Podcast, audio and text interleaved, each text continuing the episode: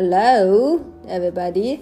今天这个是我的个人播客的第一期。今天想跟大家聊的话题就是想聊聊边界感。昨天我跟我老公的那个我们俩的对话栏目里面，就是聊到了关于社交。然后如果你们听了的话，你们也会知道，就是我整个就是一个根本不需要啊，根完全根本就不需要社交的。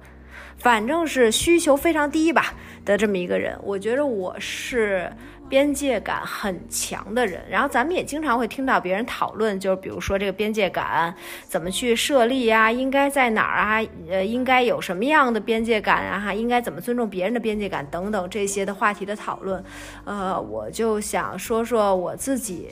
从我自己来说，我是什么样的吧？嗯，我我是属于边界感。大王 就是大王中的大王，我的边界的高墙高高的矗立在我的整个人的周身，然后是是非常明确哈，嗯，我觉得这个可能。嗯，和我的从小成长的环境也有关系。就是我妈从小是非常呃追求培养我一个独立哈，就是非常在乎独立这件事儿。我从很小就是两三岁，我就是自己有自己的房间，然后一直自己睡。包括可能我到了高中就开始住校。其实你想，我从高中可能十六七岁开始住校。然后我上大学又是去了上海，呃，然后我上大学毕业回来以后，回了北京，我开始工作，我就开始出去租房子，我就从家里面搬出去了，嗯，所以其实这么算起来的话，我是从大概十六七岁开始就相对真是比较独立了，就是这人他。不跟父母一起生活以后，其实人他会有自己的一个生活的模式。就这个模式，他可能大到，比如说，呃呃，生活的价值观上的一些问题，怎么看待一些事儿等等这些哈，他可能。大到这个程度，思想层面的，然后他可能小到一些非常生活细节的事情，比如说，嗯，我我我早上起来喜欢吃什么，我什么时候不想吃东西，然后我喜欢回家怎么，我的我我我的衣服怎么放，然后我多久洗衣服，呃，小到各种各样这些就非常细节上的事情吧。然后包括可能特别特别关键的一一个细节，就是可能我回到家，我喜不喜欢别人跟我说话，我喜欢怎么样的一个氛围，呃，这些就都是我从那个时候开始，可能就是我自己把控的会比较多了。然后，呃，因为我自己在把控，我就一定会有自己的喜好。然后，因为我很早很小的时候就已经有自己的喜好了，那我觉得慢慢的可能就比较容易形成自己的一套东西。然后这个东西是你自己的，你很坚，你比较坚持的，你知道自己舒服不舒服的，这个东西和别人的那些东西的周围就会有一圈边界。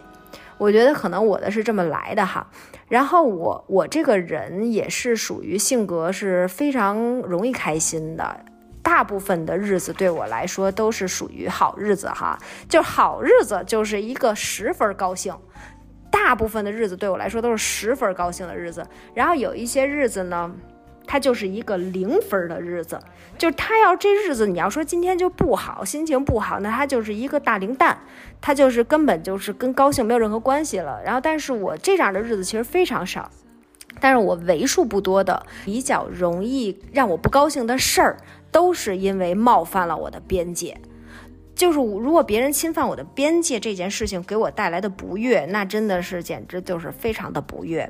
然后我自己回想哈，可能会我比较容易在什么事情上不悦，就可能比如说别人特别窥探我的生活，比如说他。根本这个人他就不是很关心我的人，然后他跟我也没什么关系，然后对跟我也没有什么真实的链接，然后但是他可能打听我，就是去打听这他有什么事儿啊，这种啊什么的，包括可能比如说我备孕，我的身体怎么样啊，我发生什么事儿，就是比如我胎停了，你其实如果是你来大大方方的问我，或者是关心我跟我说，我都完全是 OK 的，但是可能有的人会在背后打探。我觉得这个其实挺冒犯我的边界，会让我很不舒服哈。然后还有一些就是在生活上的边界，就是比如说，我不知道你们在备孕的时候，你们是什么状态？就是我跟我老公从结婚以后，其实我们两个是在要准备到备孕之前，我们其实是有很认真的谈过很多事情的，包括比如说比较担心什么，比较恐惧什么，然后比较期待什么，这些我们俩都是曾经深入的谈过的。然后在我们俩的这个世界里面，我们俩本身都是边界感比较强的人哈，在我们俩的这个呃备孕的准备的过程里边，我们俩其实比较恐惧的。对我来说，可以说是最恐惧的，远远不是说，比如我身体上会承受什么样的压力，或者说我会长胖啊，我会疼痛啊，呃，恢复身体，或者生了孩子以后会比较累啊，这些，呃，远不是这些事情。对我来说，我最恐惧的就是，呃，会不会因为我生了一个孩子，然后父母，哈，七大姑八大姨各种人，他都要参与到我的生活里面，然后。老在你们家指点你这那的事情，在所有的事情上跟你指手画脚，这个是我最大的恐惧，就是和父母的生活太太裹在一起，天天住在一起，生活在一起，这个是我就彼此侵犯到对方的边界，这个是我最接受不了的。嗯，我觉得我们愿意开始备孕，也是我们也在慢慢的跟父母在这个这个。渐渐明说哈，我觉得非常幸运的就是我爸妈和我公婆，他们也都是非常尊重我们俩边界的人。首先，我爸妈是完全尊重，就是他是呃，他也可以参与，可以帮助，但是他如果你要不 OK，他也可以不，就完全是非常尊重我们俩的意见。然后我公婆呢，本身也是边界感很强的人，他们俩也是两个人结合成一个整体，然后喜欢。他们俩就是喜欢他们俩的世界，也是这样的，所以说就是他们也不会说太侵犯。然后我妈其实是在我备孕的这个时期间，然后包括我怀孕以后，我妈是有非常认真的来跟我直白的聊过的。我妈就跟我说，说我可以向你保证。我们两我们两两边的父母绝对不会在你们生孩子以后住进你们的家里，也绝对不会在你们孩子的事情上面对你们有过多的建议、过多的干涉。然后，呃，这个是绝对不会。我觉得还挺少有父母会给孩子做这种承诺的哈。但是我妈确实是因为她可能太了解她自己的女儿了，嗯，所以她是有明确的来跟我说过的。嗯，我觉得这个是一个可能我我们在边界感上面最最啊纠结的，让人呃，就是简直想起来就是感觉如太痛苦的事情哈。嗯，然后嗯，我我觉得高边界感是有好的地方，也有不好的地方的，就是嗯，比如说可能因为我比较的呃。高边界，我可能只对我的核心圈里面的人，就这人他一旦进了我的核心圈，我对这个人就没有任何边界。你比如，但是我的核心圈里的人只有我的老公和韦斯，就完全没有任何其他人，就是可他们两个是。都 OK，比如说我任何时刻我都会欢迎他们在我身边，然后我也 OK 跟他们长时间的相处，我也 OK 他们给我任何建议、帮助等等这些，我不会有任何不舒服和被冒犯的感觉，因为他们是在我的这个边界高墙之内的人。然后，但是除了他们俩以外的其他人，他都在这个边界之外。这个会有一个问题呢，就是我自己觉得，我对我来说，我觉得我最大的在这一点上面的缺点哈，就是。因为我这个墙很很高，呃，所以说可能其他的人他会觉得，因为我也会热情哈，来自我这个 E，我这个外向的部分，我可能会很热情，但是可能有的人会很觉得和我很难建立情感上的链接，因为我确实因为我的边界感很强，我又相对非常独，就会让对方觉得好像很难亲近，很难感觉特别的温暖，或者是有那种情感的温柔的链接。这可能跟我又比较直男也有关系，然后这这一点就是会影响别人感受我对他们的爱，因为我其实只是不希望被冒犯，但并不是说我不在乎其他人。我比如说有一些朋友，我也很关心他们，我也很，啊，我也很愿意关心他们，我也很在乎他们，甚至比如他们有什么坏事儿发生了，有什么让人伤心的事情发生了，我真的是会为他们落泪的。但是，呃，可是我们又很难特别亲近。这个这个这个事儿呢，就是我觉得是一个很大的问题哈。呃，所以说我也会为这一点，我觉得这几年里面，我也在努力的。就是我如果想要让别人能够更多的感受到我对别人的爱，那我就需要一定程度上去突破我的边界，这真的是一种需要去做的努力。比如说，可能，呃，比如有的人他需要在他可能难过的时候需要我去探访，呃，他才能够更加的感受到我爱他，或者是我愿意爱他。但是探访别人这件事儿本身是完全超过了我的边界。我会觉得我不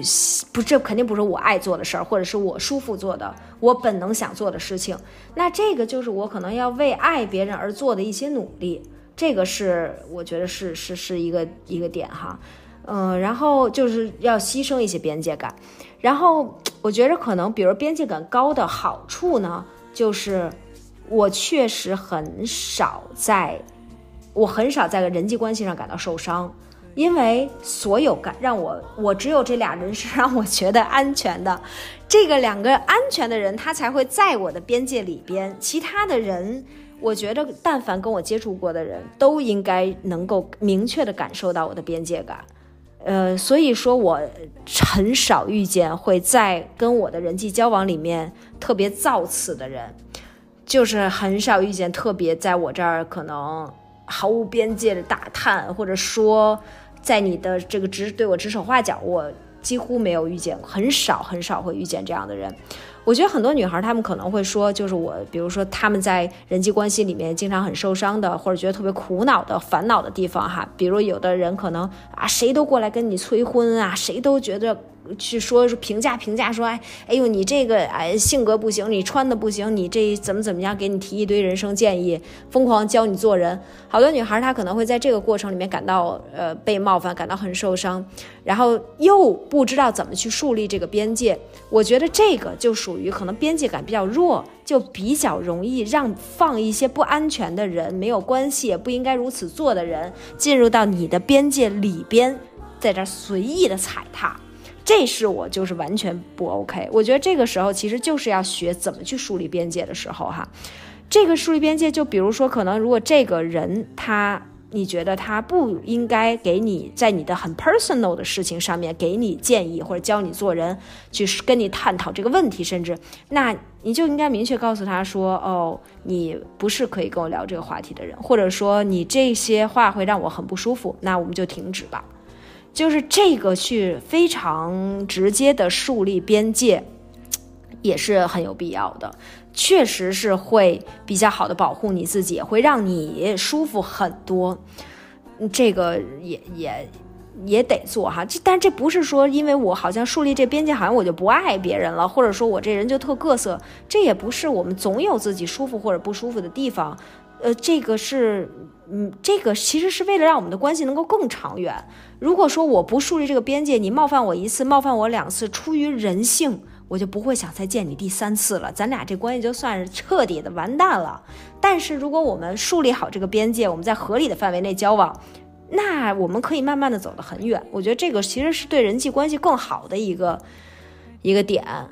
然后，嗯，我觉得还有一个点就是，我觉得边界感这事儿就是特别不能跟别人比。就是比如说，有的人他会觉得说，我跟别人比，我的边界感好有点太窄了，或者所以我可能不太好。就是比如说，像我和维斯，我老公。呃，维斯的老公，我们四个是四个人的边界感都完全不一样，我们是完有完全不同边界感的人。但是你没有办法说我们我们四个难道有谁是更优秀的人吗？没有谁是更优秀的人类，只是可能在有一些方面谁更强一点，在有一些方面是，在但是在另外一些方面他可能就不太行，就可能就差一点。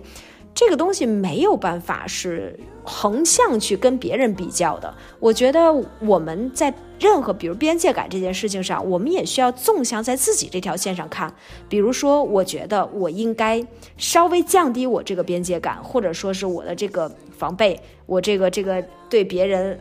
让别人进来的这个这个边界，